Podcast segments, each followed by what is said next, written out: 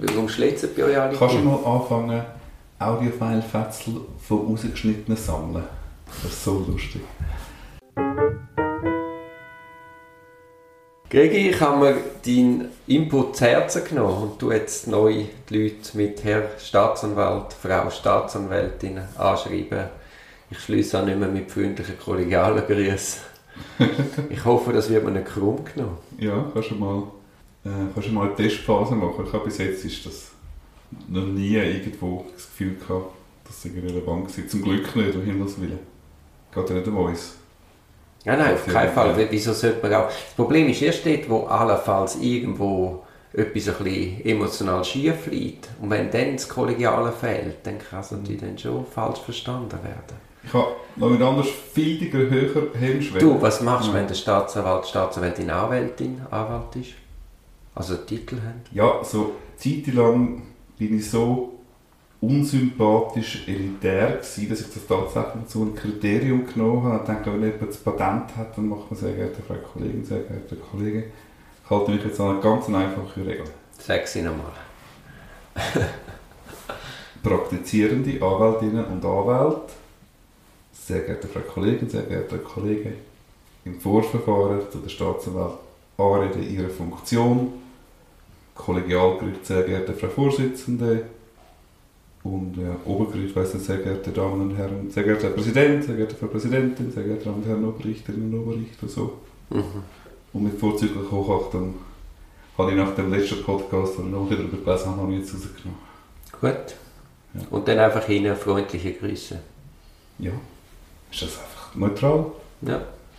Es gibt sogar auch, es gibt wieder Blog-Einträge, der sagt, wer mit freundlichen Grüßen grüßt, dann sagt das Gegenüber nicht einmal drei Wörter wert mit freundlichen Grüßen, aber irgendwie über Herzen auf. also, ich kann nur sagen, ich habe das von dir übernommen. Aber jetzt hast du gesagt, sorry, jetzt trifft dich halt ab.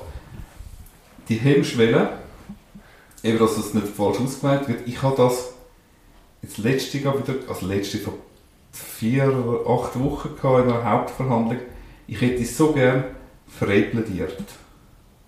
Ich hätte so gerne keine Notizen abgegeben, wie sie anderen Kantonen, teilweise Bern und so selbstverständlich ist. Und das ist so ein freies und schönes Plädieren und ich habe so den Hemmschwund drin, dass ich das Gericht verärgere in Zürich. Das glaube ich nicht. Das, das glaube ich keine Sekunde.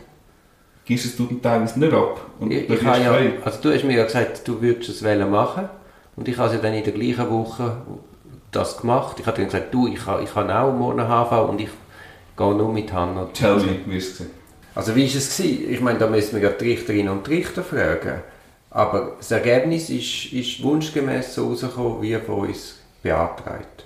Aber hat es eine Reaktion gegeben von den Gerichtsschreiber, vom Gerichtsschreiber? Hat man gesagt, haben Sie, Herr Kollege, haben Sie kein, Herr Kollege, Herr Verteidiger, haben Sie kein Level-Notizen? Nein, das war gar nicht Thema. Gewesen. Gar nicht Thema? Gewesen. Nein. Also ich, ich habe es jetzt nicht, überhaupt nicht negativ ist mir begegnet worden. Warum auch? Also falls Gerichtsschreiberinnen oder Gerichtsschreiber zulassen und uns wenn es Feedback geben darüber, das würde mich wirklich sehr wundern. Wie fest verärgert man das Gericht, wenn man keine schriftliche Prävention abgibt? Also wenn du natürlich anstehst und etwas abliest und du hast die Notizen und du gibst sie nicht ab, dann verstehe ich, dass die Gerichtsschreiberin und der Gerichtsschreiber dich hassen. Das ist doch klar. Gut, fair, ja. Aber in dem Moment, wo du führen stehst und mündlich plädierst, mit Handnotizen, die stichwortartig sind, also wieso soll einem da jemand böse sein? Und es ist ja dann auch nicht mangelnde Vorbereitung, sondern es liegt ja vielleicht daran, dass noch Beweise abgenommen werden, dass ad hoc noch irgendetwas muss in Zürich. taktisch entschieden werden. Ja. In Zürich, redest du von Zürich oder redest du von Zürich? Ich rede in diesen wenigen Fällen. Ja. Also ich habe nicht aus Faulheit nicht das Plädoyer nicht abgeschrieben, sondern ich habe das, das ist noch ganz viel offen gewesen und dann habe ich einfach taktisch flexibel bleiben. Also gut, dann ist das der ideale Übergang wieder mal zum noch aufwischen Artikel 149.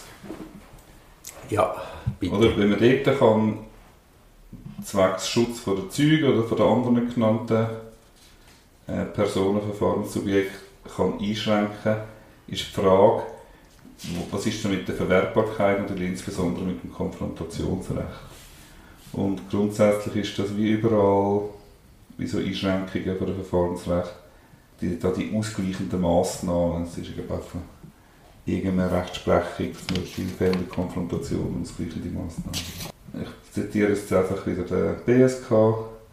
Äh, also eigentlich eine absolute Grenze, wo auch ausgleichende Massnahmen, keine hinreichende Kompensation mehr sind, ist, wenn es ausschlaggebende Beweismittel ist. Also wenn der, die belastenden Aussagen vom anonymen Zeugen das ausschlaggebende Beweismittel sind. Also so weit darf es nicht gehen. Oder das ist ja genau das Problem bei dem Fall, wo ich erzählt habe, mit der Rechtshilfeeinvernahme in, im Ausland. Das war, glaube ich, Rumänien. Mhm. Dort bin ich ja auch der Meinung, weil es der zentrale Beweis ist, langt es einfach nicht mit schriftlichen Fragen hin und her. Ich habe dann auch gefunden, dass der Staatsanwalt die Einvernahme, wenn immer möglich, selber durchführen und nicht, du, kannst, du musst ja auch situativ auf die Antworten können eingehen und kannst nicht einfach einen Katalog abschaffen an Fragen. Mhm. Also du musst den Fall kennen. Mhm. Und in dem Fall habe ich dann das als nicht genügend erachtet und darum auch eine Eingabe gemacht. Aber das hätte dann gar nicht mehr entschieden werden, weil man die, die Person im Ausland die hat sich dann überhaupt, die hat man gar nicht gefunden. Mhm. Also die wird nicht anonym befragt worden? Nein, nein, man hat okay. schon gewusst, wer sie ist. Man hat einfach einen Katalog nach Rumänien schicken oder Bulgarien und man hat es dann aber, die haben dann die gar nicht gefunden und darum hat man die Vernahme auch nicht können durchführen ja. Oder Krux ist da natürlich eben zusätzlich, dass es eine anonyme Befragung ist. Was ist das Problem, wenn ein Zeuge anonymisiert wird? Das Problem ist, möglicherweise weißt du nicht, was für ein Geschlecht. Die Stimme ist verzerrt Du weißt, du kennst den Hintergrund nicht, du kennst den Leumund nicht. Du kannst insofern nicht wirklich in Frage stellen äh, oder versuchen mit der oder es ist dir viel schwieriger, es ist viel schwieriger mit Ergänzungsfragen versuchen, Glaubwürdigkeit oder Glaubhaftigkeit der Aussagen in Frage zu stellen, wenn man die Background-Informationen nicht hat. Und also das hast du ja noch jemanden, oder haben zumindest ich noch jemanden, bin ich gespannt, ob du auch, dass die Staatsanwaltschaft so eine Mittellösung wählt, dass Sache von der, die Person, die konfrontiert wird, teilt es erst am Tag von der Einvernahme mit. Allenfalls auch erst, wenn du schon vor Ort bist, dass dir erst dann Belastungen aus allfällig früheren Einvernahmen vorliegen, du dann vor Ort mit dem Klienten musst reden und das wird dann als genügende Vorbereitung angeschaut, um können dieser Belastungszeugin oder Zeuge Ergänzungsfragen stellen. Super spannende Frage. Die Frage hat mich letztens auch wieder umgetrieben beziehungsweise der in Südostasien verweilende Berufskollege. Ich habe gehört, er bleibe in Ulan dort. Und jedenfalls gibt es da offenbar einen Entscheid. Es gibt ja einen anderen Kollegen, der ist während Corona ist er gerade auf, auf irgendeiner Sabbatical-Reise Und dann hat er, glaube ich, in Skandinavien ist irgendwo gestrandet, wegen irgendwelchen Ausgangssperren. Und dann ist er auch nach Südostasien. Dann hat es ihm so gut gefallen, dass er jetzt dort geblieben ist. Mhm ja, Work, Workation. Workation. Workation. Jedenfalls gibt es hier einen 16er Entscheid, 6b 800 2016, wo leider bemerkt wird, dass man, dass man offenbar keinen Anspruch darauf hat, dass vor Beweisabnahme die Identität von der zu befragenden Person bekannt werde und zu welchem Beweisthema die befragt werden soll es lange, wenn man eine Pause hat nach der Einvernahme, man kann sich besprechen und dann die Ergänzungsfragen stellen. Und dann, dies gilt namentlich, wenn übergeordnete Zwecke, namentlich der Ausschluss einer Kollisionsgefahr, eine solche Offenlegung verbieten. Das ist ein das Problem. Ich finde, bei all diesen Einschränkungen, ich stelle mir immer so die Frage, wenn wir selber, ich meine, Strafverfahren muss so fair sein, dass wir das uns selber auch wieder zumuten wären wir als beschuldigte Person in einem Strafverfahren, also wir zwei oder das Bundesgericht, das jetzt den Entscheid gefällt hat, würden sie das als gerecht anschauen, wenn so mit ihnen verfahren würde. Und dort fängt irgendwann mein Problem an mit unserer Rechtsprechung vom Bundesgericht. Es ist immer auf Einzelfälle bezogen und ich bin überzeugt, die Leute würden das nie derart generalisieren, wenn auch sie sich würden mitdenken Und das ist auch wieder so ein Entscheid meine, das ist ja rein faktisch, sie können es ausschliessen und was dann hinten raus, das ist ja gar nicht einer Kontrolle zugänglich.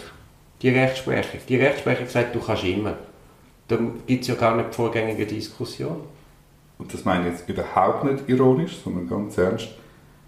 Mit so zutreffenden Worten sollten wir die heutige Folge schließen.